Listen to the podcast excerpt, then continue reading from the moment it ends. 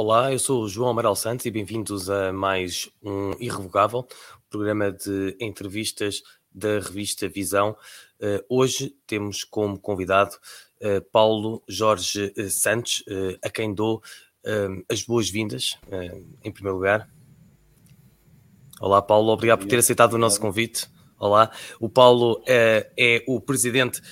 do sindicato mais representativo da, da PSP, eh, a Associação Sindical eh, de Profissionais de, de Polícia, eh, e é exatamente isso que nos traz aqui, falar um bocadinho da, da realidade da, da, Polícia Portuguesa atualmente. Eu tinha aqui algumas perguntas sobre a relação da, da PSP, dos sindicatos, dos polícias, com, com, com, alguns dos nossos governantes, alguns dos nossos decisores políticos, mas eu reparei que na, numa edição de, na edição de hoje do Diário de Notícias, fala-se, através de um artigo, de uma suposta má relação interna e externa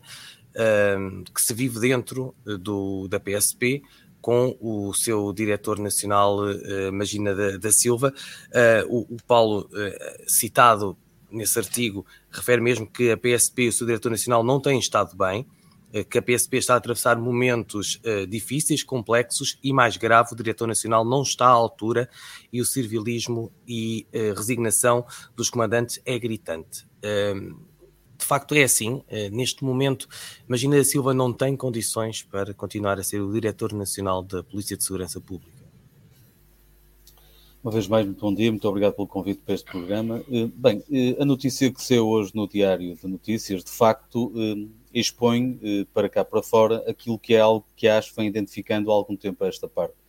Eh, nós temos uma, uma, abordagem, até por força daquilo que é a nossa responsabilidade, uma abordagem muito séria da intervenção sindical, principalmente numa área tão sensível como é a segurança interna eh, e, no caso concreto, da Polícia de Segurança Pública. Um, temos abordado sempre as questões de uma forma muito construtiva, eh, identificamos sempre os problemas com o propósito de os poder eh, superar, não é da nossa intervenção essa superação, mas os nossos contributos e as nossas propostas podem ser o mote para que se ultrapasse alguns constrangimentos na instituição. Tem sido assim com os sucessivos governos, tem sido assim há mais de 30 décadas de intervenção, tanto junto da Direção Nacional da Polícia de Segurança Pública, mas também da, da, tutela dos sucessivos governos. A verdade é que eh, nós, em 2022, eh, percebemos claramente que a instituição PSP está doente. E está doente por força daquilo que são as alterações das dinâmicas sociais, as exigências do serviço, a complexidade do serviço, o perigo, eh, e efetivamente responsabilizamos por, estas, eh, por estes constrangimentos que identificamos a tutela, isso que fique claro, há uma responsabilidade pelos problemas que assolam os profissionais da PSP e também pelos problemas que assolam a instituição, e essa responsabilidade é política, é da tutela, é do governo. No entanto, aquilo que nós eh, referimos também quando abordamos a questão da Direção Nacional e da atual Direção Nacional é, é efetivamente, eh, ao fim destes dois anos e qualquer coisa, dizer que a Direção Nacional, com aquilo que tem acontecido, não tem tido eh, a capacidade política ou de influência para, junto do governo, ou dos governos que já, que já, que já são, já é o segundo neste momento, de ter tido uma capacidade de dizer por este caminho não conseguimos dar resposta, por este caminho estamos apenas a segurar o barco, permita-me a expressão, através dos polícias e através do trabalho suplementar, através do recurso a cortes de folgas, através ao abuso e, e, constante abuso daquilo que é disponibilidade permanente e aquilo que é o interesse público, são dois chavões que a própria instituição recorre muitas vezes sem qualquer fundamento do nosso ponto de vista, e aquilo que nós consideramos é que o. Diretor Nacional da PSP não está, eh, ao fim destes anos, à frente da instituição, não está com capacidade de poder aqui ter alguma eh, força na sua intervenção eh, de forma a obrigar o governo a superar algumas situações que têm acontecido na instituição e, por outro lado, o que agrava mais a situação é recorrer constantemente àquilo que são os direitos dos profissionais da Polícia de Segurança Pública para eh, segurar o, o, o, estado atual da situação. E é neste caso concreto que nós consideramos que, ao invés de ser feita aqui uma pressão política junto da tutela para resolver alguns problemas, está-se através da, da, Direção Nacional e através dos comandantes a colocar a, a, carga, se me permite a expressão, junto dos polícias e esses têm aguentado com grande sentido de responsabilidade, com grande profissionalismo e quantas vezes com recurso uh, a ausências de, de, de direitos que são elementares no século XXI estamos aqui de alguma forma a segurar o barco uh, através do trabalho e do esforço das profissionais. Mas, o que está a dizer, Paulo, o que só está... para acabar, a instituição PSP não pode viver, uma instituição com estas características e com complexidade da sua missão, não pode viver constantemente neste paradigma. Mas o que me está a dizer, e eu penso que está reflete-se eh, nas suas palavras aquilo que é a sensibilidade dos associados da, da, da associação sindical uh, que, que, representa, um, significa que há uma perda de confiança entre uh, a relação entre uh, comando e, e, polícias. Isso pode colocar em causa o, o próprio funcionamento da, da Polícia de Segurança Pública. É verdade. O seu diretor nacional da Polícia de Segurança Pública, quando foi nomeado, criou uma expectativa muito elevada junto do efetivo policial. Uh, isso parece-me evidente, tendo em conta até que é um homem da casa, conhece bem os membros. No entanto, as expectativas foram completamente curadas e basta conhecer o funcionamento da instituição, basta visitar os comandos do país, desde os Açores da Madeira, a Beja, ao Porto, a Lisboa, ver os problemas com que se deparam os profissionais diariamente nas esquadras, ver a insuficiência de meios, principalmente de efetivos policiais. Eu posso dizer que neste momento no nosso país não há qualquer cidade deste país que recorra ou que possa cumprir a sua missão de policiar um evento público, um concerto, um evento, um espetáculo, um folclore, um, umas festas, sem recurso a trabalho extraordinário. E muitas vezes este trabalho extraordinário depois traz um conjunto de constrangimentos para que os profissionais possam usufruir do seu direito por terem disponibilizado a sua folga para trabalhar. E este tipo de, de, de de forma de comandar, depois que tem também algumas implicações ao nível daquilo que é a intervenção dos próprios comandantes que estão abaixo do seu diretor nacional eh, e pouca margem de manobra para que haja aqui uma disponibilidade daqueles que até percebem da instituição, daqueles que até sabem gerir, estão completamente, e isto parece-me evidente, ostracizados naquilo que é esta gestão quase que unipessoal da parte da Direção Nacional da Polícia de Segurança Pública. E a ASP tem durante estes últimos dois anos alertado, identificado, reportado, solicitando intervenção à Direção Nacional. E aquilo que tem acontecido e que tem-se visto é que a situação complica-se, complica-se, a situação mantém-se ao nível dos problemas e os profissionais estão cada vez mais a ser fustigados com um conjunto de situações que, que pode comprometer, na nossa opinião, a breve trecho, aquilo que é a segurança pública.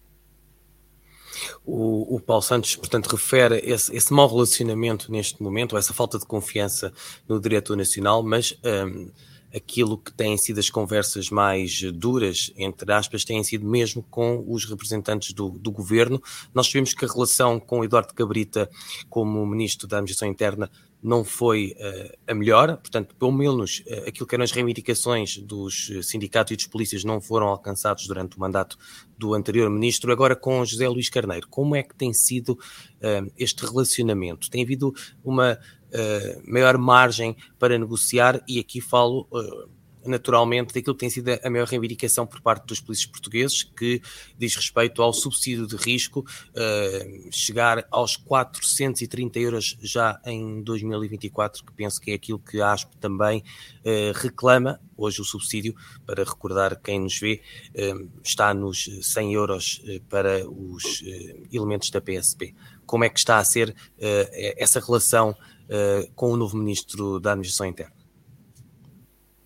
Eh, nós ainda só tivemos uma única reunião com o Sr. Ministro, foi uma reunião de apresentação de cumprimentos. Já eh, estamos a aguardar uh, o agendamento de uma próxima reunião para discutir alguns problemas estruturais da instituição. É verdade que o anterior governo uh, teve aqui uh, uma capacidade de comunicar politicamente para o exterior, dando a ideia de que os problemas que atravessava a PSP estavam resolvidos. não é verdade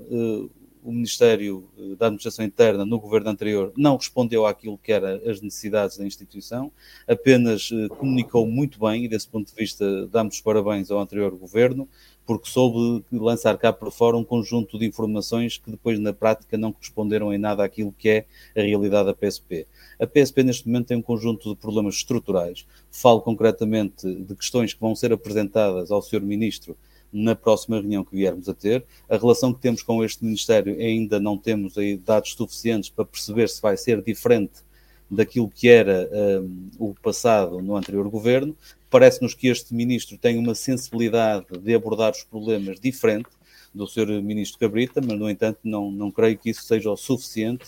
para que haja aqui uma alteração do paradigma. No entanto, sabemos sim que a PSP, neste momento, tem um conjunto de situações graves, na nossa opinião. Falo concretamente da falta de atratividade e que possa, de alguma forma, fazer com que os jovens possam querer concorrer à Polícia de Segurança Pública. É uma situação para nós muito preocupante. Falo também concretamente ao nível das tabelas remuneratórias e da necessidade de ajustar estas tabelas remuneratórias, os índices remuneratórios, àquilo que é uma nova realidade, por forma até a dar resposta à fraca atratividade que a instituição está a ter. Depois temos um problema, uh, efetivamente, de reconhecimento pelo risco da profissão, mantendo algo que não são bem 100 euros de subsídio de risco, estamos aqui a falar de um, de um valor de 100 euros, mas que já teria no passado um, a incorporação de 31 euros, por isso é um valor líquido, ou ilíquido neste caso, de cerca de 68 euros, que em termos líquidos pode chegar até aos 20, 30 euros, em função do IRS de cada trabalhador, de cada polícia. Há também a questão de uma necessária reestruturação das forças de segurança e também internamente ao nível da PSP, por forma a rejuvenescer o efetivo. Temos eh, tido nos últimos cinco anos, pelo menos, um incumprimento do nosso estatuto e que está a fazer com que a instituição não permita a saída do pessoal para a pré-apresentação, com os constrangimentos que sucedem por essa via. Falo concretamente do, do, da ausência de rejuvenescimento do efetivo, da, eh, da, limitação ao nível da mobilidade, e isso, obviamente, carece de uma intervenção política que possa aqui, de alguma forma, responder, por um lado, à melhor atratividade da instituição, por força daquilo que, na nossa opinião, passa pelas tabelas moratórias, um reforço também da questão do risco e, obviamente, depois aqui um conjunto de passos que possam, relativamente a, a, questões internas de mobilidade, de pré-apresentação, de transferências, também terem aqui uma capacidade política. Permita-me só também, no entanto, dizer que no passado, eh, no anterior governo, foi discutido com o Ministério da Administração Interna, um diploma que para nós é muito importante e veja-se, era para entrar em vigor no dia 1 de janeiro de 2022 e até ao momento não temos qualquer informação dessa entrada em vigor, nem tão pouco do ponto de situação. Falo concretamente de algo que para nós é imprescindível existir na PSP, que é a higiene e saúde no trabalho. Algo que foi discutido com os, com os sindicatos, algo que foi, foi, foi, foram realizadas algumas reuniões onde, onde a ASP também demonstrou a sua preocupação e os seus argumentos, e eis que em janeiro de 2022 esse diploma caiu, até à data não entrou em vigor, por isso é algo que nós consideramos a pior forma de poder aqui eh, dar um sinal de capacidade eh, de resolver os problemas, e é isto que nos importa aqui alterar. O Paulo, nesta resposta, sublinhou uh, várias vezes a falta de atratividade da carreira de, de, de polícia da, da, PSP, apontou uh, as razões para essa falta de atratividade e algumas uh, soluções. houve agora um, um, um concurso que terminou penso que as candidaturas no, no passado dia, dia 9 de, de junho. Um, não sei se tem dados que possam confirmar que de facto essa falta de atratividade reflete-se no número de candidatos que hoje um, se apresentam uh, à Polícia de Segurança Pública.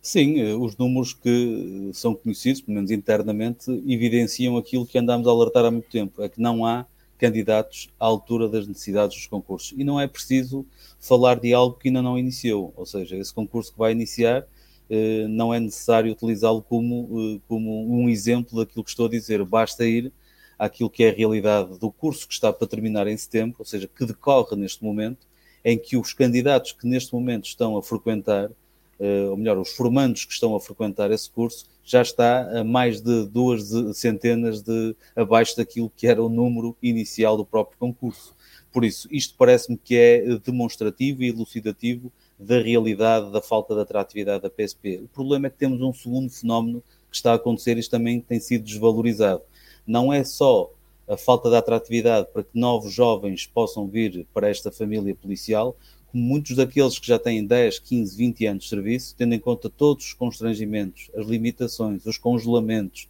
a ausência de perspectiva de carreira ao nível dos concursos e uma legítima perspectiva de evolução na carreira, muitos desses profissionais constantemente recorrem a outros projetos, candidatam-se a outros projetos dentro da administração pública ou muitas vezes fora da administração pública, o que também não nos parece ser algo muito saudável numa instituição com as características da Polícia de Segurança Pública. Se acrescentarmos a isto também a vontade de quem tem os requisitos para sair para a pré-apresentação, a vontade de abandonar a instituição por força daquilo que são uh, algumas realidades internas, se conjugarmos estes três fatores, é elucidativo que a PSP não está a atravessar, a atravessar um momento uh, à altura daquilo que seria expectável. Uma das, fun das funções do, de, de, alguns elementos da PSP para, para este verão um, será um, a presença uh, em postos de fronteira um, nos cinco principais aeroportos do, de, portugueses. Uh, o Sindicato dos Inspectores uh, de Investigação, Fiscalização e Fronteiras, uh, portanto, que representa também o CEF, apresentou uma, uma indicação eh, uma intimação, aliás, contra o Ministério eh, da Administração Interna por designar estes elementos para reforço operacional eh, nestes postos de, de fronteira aérea. como é que é neste momento esta relação entre PSP e, e CEF? eu, tam eu, também reparei que o, o, o, sindicato, o, a ASP publicou um vídeo recentemente no, nas suas redes sociais em que um, caricatura um pouco o, o, Ministro da Administração Interna e, e o, os representantes dos trabalhadores do, do CEF uh, uh, num, num cartoon. Uh, há aqui este braço de ferro entre forças de segurança. Eh, como, é que descreveria esta, esta relação e o ambiente que se vive nesta, nesta operação conjunta entre estas duas forças? Relativamente à, à caricatura, é mesmo só uma caricatura, uma caricatura por forma a ilustrar um processo político que, na nossa opinião, está errado desde o seu início. Não queremos aqui entrar na discussão da, daquilo que será a reestruturação do CEF e a sua necessidade ou até da extinção do CEF e da sua necessidade, nós temos a nossa opinião, eh, em sede própria poderemos eh, apresentá-la. No entanto, todo o processo político que está na base desta reestruturação e aquilo que está a acontecer também com o plano de contingência e com o protocolo de cooperação entre a PSP e o CEF, vem demonstrar efetivamente também aqui uma diversidade de tratamento relativamente às forças e aos serviços de segurança. Nós continuamos a ter um paradigma de várias polícias, eh, mas depois com tratamentos diferentes do ponto de vista remuneratório, do ponto de vista estatutário, do ponto de vista daquilo que quem é que faz o quê, e este plano de contingência que neste momento atravessa os nossos aeroportos eh, e que vai dar resposta àquilo que são as necessidades do país eh, no verão, é, é de facto, de, e também uma crítica ao seu diretor nacional da PSP, que veio aqui de alguma forma disponibilizar os seus recursos e os seus efetivos, que são tão curtos para aquilo que são as nossas exigências, disponibilizá-los para aqui de alguma forma estar na primeira linha de um serviço que cumpre ao CEF eh, e um, polici um, policiamento de low cost, ou seja, vamos ter elementos a fazer um trabalho que compete ao CEF, mas elementos esses que são da PSP e que ficam mais baratos, e esta perspectiva também não nos parece ser a mais eh, digna do ponto de vista de quem pretende defender os, profissionais da Polícia de Segurança Pública. Relativamente à, àquilo que é a coordenação entre a Polícia de Segurança Pública e aos serviços estrangeiros em fronteiras, parece-me que é algo que tem que ser da responsabilidade dos seus diretores, também da responsabilidade política. Relativamente àquilo que é uh, o relacionamento entre profissionais, obviamente que sempre existiu aqui uma visão por parte de alguns profissionais de algumas forças e serviços de segurança um, que se enquadra com aquilo que é o seu estatuto profissional e isto não nos parece também abonar muito naquilo que é a necessária visão de, de, mais, mais virada para aquilo que é a segurança interna, para aquilo que são os desígnios da segurança interna do que propriamente para questões meramente socioprofissionais. Por isso, a Polícia de Segurança Pública tem uma coisa, os, através dos seus profissionais, tem dado várias respostas às exigências, às necessidades do nosso país. Sempre que se apresentam desafios e os profissionais da Polícia de Segurança Pública são chamados a desenvolver essas, a sua missão e muitas outras missões que por lei até nem lhes, nem lhes uh, dizem diretamente respeito, têm dado uma resposta cabal àquilo que são as exigências. mas, aquilo, demonstra... mas aquilo que o Paulo me está a dizer é que os elementos da PSP que estão colocados nestes postos de fronteira uh, nos aeroportos, uh, devido ao facto de, ao seu lado, terem colegas de, outro, de outra entidade que recebem mais, que têm melhores condições de trabalho, não estão neste momento a cumprir, e embora cumpram, não estão a cumprir esta tarefa de forma uh, satisfeita. Parece-me evidente, isso desde logo eu percebo que por parte de alguns polícias da PSP tenham aqui uma tentativa de pretender fazer parte desse, desse plano de, de protocolo de cooperação. No entanto, se formos a ver isto de forma muito realista,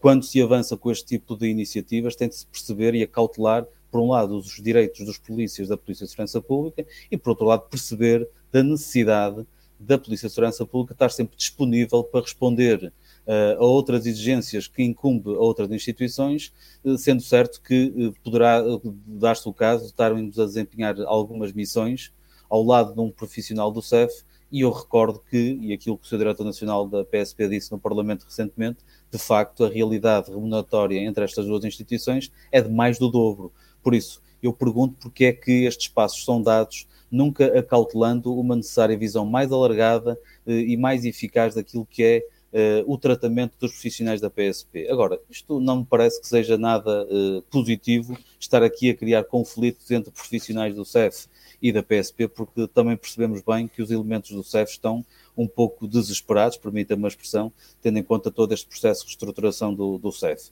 e daquilo que é a imprevisibilidade. E as incertezas. E as incertezas, parece-me que sim, parece-me evidente. O, o, o, Paulo Santos é uh, o líder de, da principal associação sindical uh, de profissionais da, da PSP. Um, ehm, no entanto, uh, nós sabemos que no universo da, das polícias portuguesas existem um, ehm, existe um número muito elevado de, de sindicatos, penso que são 17 neste momento os sindicatos que representam elementos da PSP e da, e da GNR.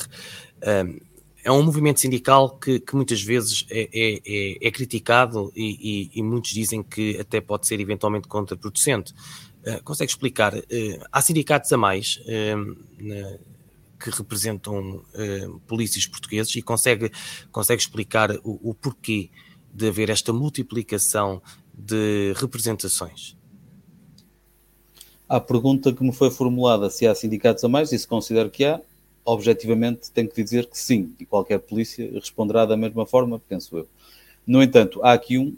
razões históricas para perceber uh, a proliferação de sindicatos, apesar de, de, dada a última alteração à lei sindical, uh, muito daquilo que foi a normalidade de intervenção dos sindicatos foi restabelecido, ou seja, neste momento, apesar de termos algumas, uh, alguns sindicatos na PSP, e em concreto na PSP, apenas seis sindicatos têm eh, direito à representatividade, ou seja, a negociar com o governo, a negociar com outras estruturas políticas e com a Direção Nacional da Polícia de Segurança Pública. Ou seja, de certa forma, apesar de poder haver muitos sindicatos, em termos de representatividade, a lei, a lei já repôs alguma normalidade na intervenção sindical. Por outro lado, nós estamos a falar, da minha parte, posso dizer que estou à frente do maior sindicato e do mais representativo sindicato da PSP, que tem mais de quatro décadas de intervenção sindical. Obviamente que depois, eh, fruto daquilo que foram as dinâmicas políticas, sociais, sindicais, houve aqui um conjunto de interpretações diferentes. As pessoas foram eh, muitas vezes chamadas a, ou com vontade de criar outros processos, outros projetos.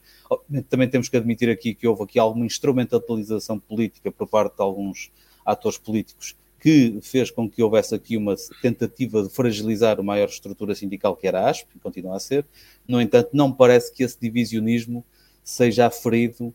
pela quantidade de sindicatos, mas deve ser aferido pelo número de associados que cada estrutura sindical tem. Desse ponto de vista, e tendo em conta aquilo que é o espectro e a realidade do sindicalismo na PSP, não posso afirmar eh, com cuidado, eh, mas tenho aqui dados já concretos que posso, que posso dizer que não me parece que o divisionismo se traduz tanto no, na quantidade de sindicatos, mas sim naquilo que são os associados que cada sindicato tem. Por isso, desse ponto de vista, e tendo em conta aquilo que é a realidade da ASP, posso lhe dizer que há mais uni união do que propriamente aquilo que se possa pensar. Mas está, está a dizer-me que o poder político também contribuiu para fragmentar a luta dos polícias portugueses eh, ao hum, contribuir para a criação de mais sindicatos. Isso, quem conhece a história da instituição, quem conhece a história e um pouco da sociologia do nosso país, eh, obviamente que saberá que isso é verdade. Sempre houve uma tendência política e muito, muitas vezes de forma reservada uh, ou dissimulada de uh, enfraquecer aqueles que teriam uh, o poder em termos de estruturas sindicais e dessa forma poder aqui promover outras linhas de atuação para que houvesse aqui uma tentativa de fragilizar a estrutura que tivesse maior suporte de, de intervenção. Isso parece-me que é evidente. Mas apesar disso, no, nos últimos anos, uh, houve uma, uma nova estrutura que surgiu de forma mais espontânea uh, e nós uh, sabemos que, do que estamos a falar, falamos do, do, do movimento zero, que em determinada manifestação, não, não, não, consigo precisar exatamente o ano, mas penso que há cerca de três, três anos, 3, 4 anos, penso que em 2018, um, teve uma presença muito, muito efetiva numa, numa manifestação um, de, de, polícias eh, pelas principais artérias de, de Lisboa, um, chegando mesmo a, a, controlar um pouco aquela, aquela manifestação e até a criar algum alarme, um, algum alarme social, digamos assim, uh, devido a algumas conotações que foram feitas com, com, esse, com esse movimento que agora me parece estar um pouco mais uh, adormecido, ter perdido um pouco aquela energia inicial. De qualquer das formas, é, é algo que ainda preocupa um, ehm, os sindicatos da, da PSP, uh, eh, o, o, a presença do movimento zero, um, ou estes movimentos inorgânicos em que nós não conhecemos os líderes, não conhecemos muito bem os objetivos e quem está por detrás um, ehm, destes, destes movimentos e quais os seus objetivos. Eh, a ASP desde sempre eh, abordou este, este, tema também com muita serenidade, porque nós temos também que, eh, de alguma forma, esclarecer aqui algumas situações que não passam de equívocos. Primeiro dizer que uma manifestação que foi, e essa manifestação que citou, foi organizada pela ASP, pelos sindicatos. Houve depois um conjunto de dinâmicas, mas muitas vezes passavam mais por estado de espírito que propriamente aquilo que seria uma conotação perigosa que muitos setores aí evidenciaram. Por outro lado, nós percebemos claramente que o movimento zero, do ponto de vista daquilo que é o diagnóstico aos problemas que afetam os profissionais da PSP, eh, nós não divergimos do ponto de vista do diagnóstico. Aquilo que nos assusta não é propriamente a criação de movimentos inorgânicos, mas sim quais são os propósitos e quais são eh, as pessoas ou os protagonistas que estão por trás desses movimentos. Nós sabemos uma coisa, os sindicatos, e no caso concreto da ASP, toda a intervenção que fazem eh, no espectro da sindical dão a cara, identificam os problemas e assumem as suas posições. Porque a nossa perspectiva é claramente a defesa do, do, dos direitos dos polícias. Por isso, desse ponto de vista, assumimos as nossas posições com a cara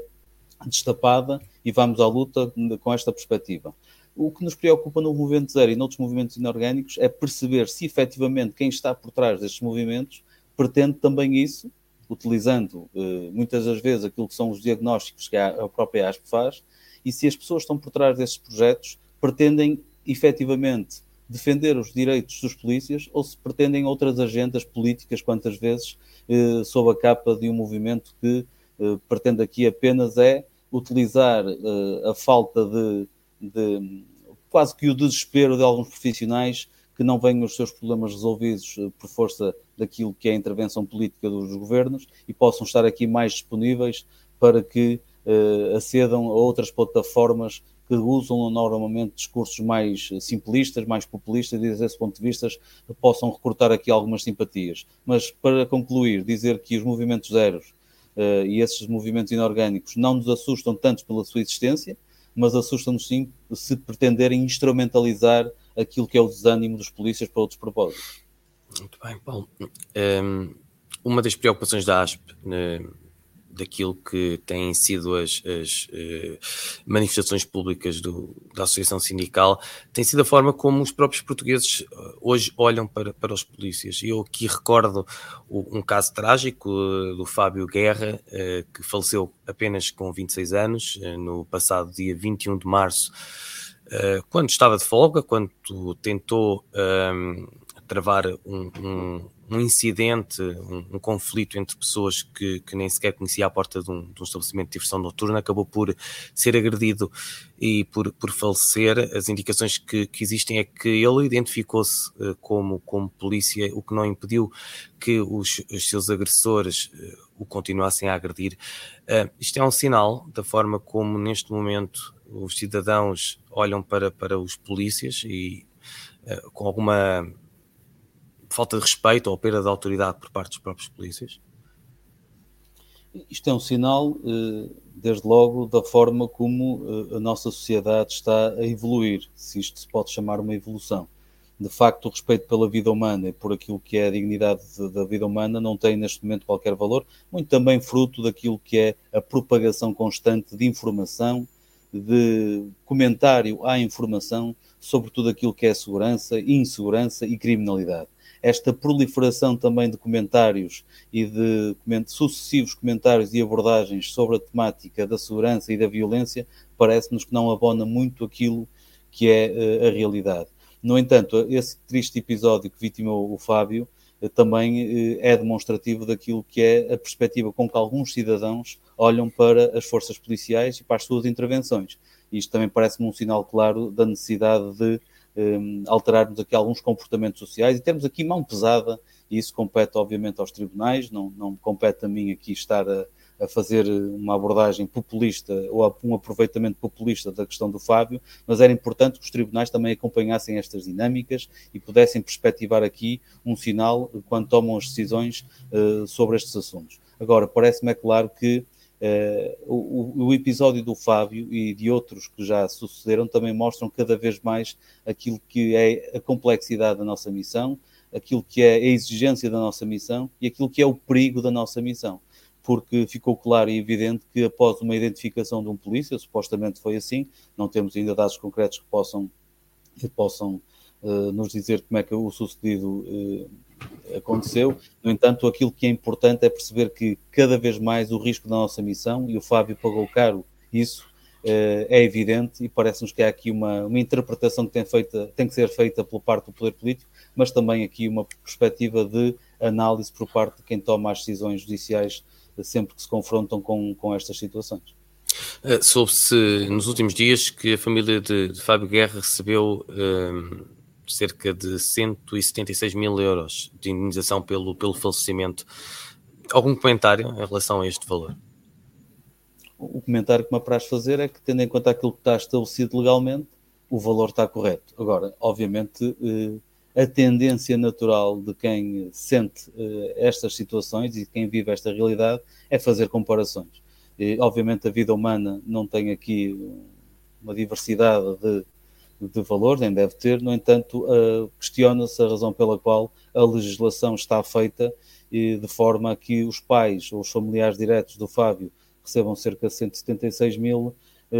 euros de indenização e outros cidadãos que, infelizmente e mal, uh, caíram no nosso país e tombaram fruto de outras situações, possam ter aqui valores totalmente diferentes. Não quero, de certa forma, estar aqui a fazer comparações absurdas, não é isso que me apraz dizer, apenas estou a querer dizer com isto que é importante que muito daquilo que é a legislação que é proferida e que é elaborada responda àquilo também que são as dinâmicas de interpretação das sociedades, porque eu percebo bem o alcance da, da, da lei, eh, percebo bem qual era o enquadramento e o contexto em que a morte do Fábio ocorreu e, e outros enquadramentos e outros contextos que outros cidadãos eh, que morreram. No entanto, aquilo que eu estou a dizer é que, por vezes, o legislador e muitas vezes aqueles que aplicam a lei devem também ter a sensibilidade para perceber aquilo que é a percepção das sociedades relativamente a, às leis e àquilo que é a sua aplicação. Bem, Paulo Santos, muito obrigado mais uma vez por ter aceitado o, nosso convite. Vamos terminar o, o nosso programa eh, como habitualmente, fazendo um pequeno jogo para o qual o, o desafio, em que vou, um, que se chama Toque e Foz, como já, já está presente no nosso, nosso ecrã, em que eu vou dizer uma palavra e desafio a responder uh, de imediato, de forma espontânea, também com uma palavra ou uma, uma pequena frase, uh, portanto, de forma breve. Posso começar? Sim, sim. Muito bem. Uh, PSP. Se só o Paulo. Uh, Eduardo Cabrita. António Costa. Movimento Zero. Asp. Magina da Silva.